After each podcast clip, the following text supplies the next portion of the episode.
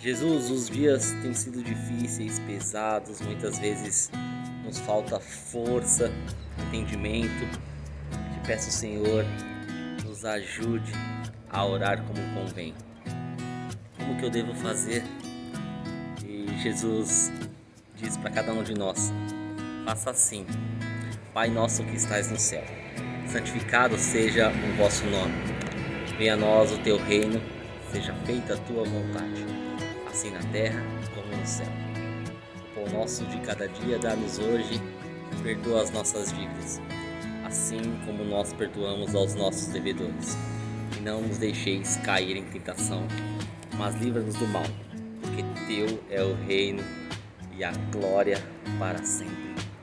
Amém.